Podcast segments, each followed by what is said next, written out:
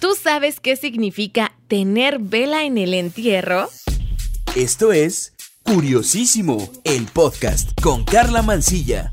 Aquí en Curiosísimo, el podcast, todo nos interesa, así que te platico esto.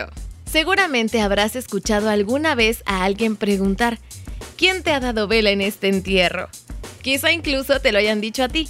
Todos entendemos que esta expresión popular censura que otra persona se meta en asuntos que no le importan o no deberían importarle, criticando que tome parte de un acto, evento o alguna conversación a lo que no han sido llamados o invitados.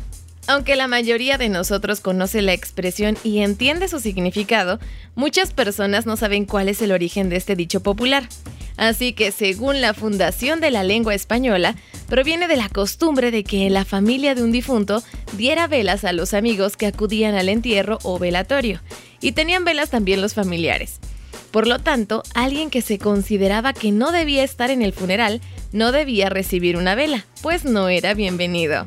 Así, la expresión ¿quién te ha dado vela en este entierro? en la actualidad guarda el mismo significado, o sea que alguien está entrometiéndose donde no le corresponden. Y hablando de entierros, es importante mencionar el origen de la palabra cementerio, porque es obvio que está relacionada.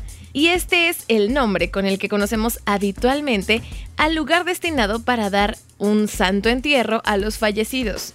El término cementerio tiene mucho que ver con el cristianismo y cuando este comenzó con su expansión, ya que se impuso a muchas palabras que hasta aquel momento se usaban para designar a estos sitios, como necrópolis o calzada de los muertos o alguna palabra similar. Ok, la palabra necrópolis es de origen griego y significa literalmente ciudad de los muertos, necromuerte y polis ciudad. Bueno, ante esta creencia cristiana de que la muerte solo es un tránsito y por lo tanto al fallecer lo que se hacía era dormir para posteriormente resucitar, se sustituyó el término necrópolis por el de cementerio y su significado literal es dormitorio. Creo que no se oye tan mal, ¿no? Cementerio proviene del latín, digamos, vulgar, cementerio, y este del latín culto, que es coemeterium, que a la vez venía del griego coimeterium, que es lugar donde dormir o dormitorio. Y bueno, esta palabra se deformó tanto que al castellano nos llegó como cementerio, desde el latín vulgar, que ya habíamos platicado que es cementerium. Pero a través de los siglos se coló al término una N intercalada, la cual los expertos se dividen entre dos motivos posibles, las causas por la que el término terminó siendo conocido como cementerio y no cementerio. Por un lado, la facilidad a la hora de ser pronunciada, ya que es mucho menos complicada hacerlo con esa N extra.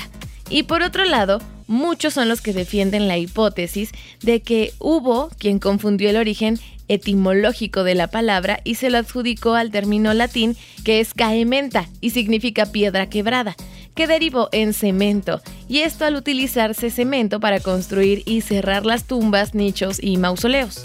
Y bueno, no olvides que si alguien te dice que no tienes vela en este entierro, será mejor que no te obligues a quedarte en un lugar o a participar en alguna situación. Por cierto, te recuerdo que me puedes escribir al Twitter. Me encuentras como arroba carla-mancilla, carla con y doble A al final. Mándame tus inquietudes, tus dudas, algunas sugerencias de temas y nosotros armamos un episodio, claro que sí. Gracias por acompañarme aquí en Curiosísimo el podcast. Aquí todo nos interesa. Yo soy Carla Mancilla. Cuídate, un beso. Adiós.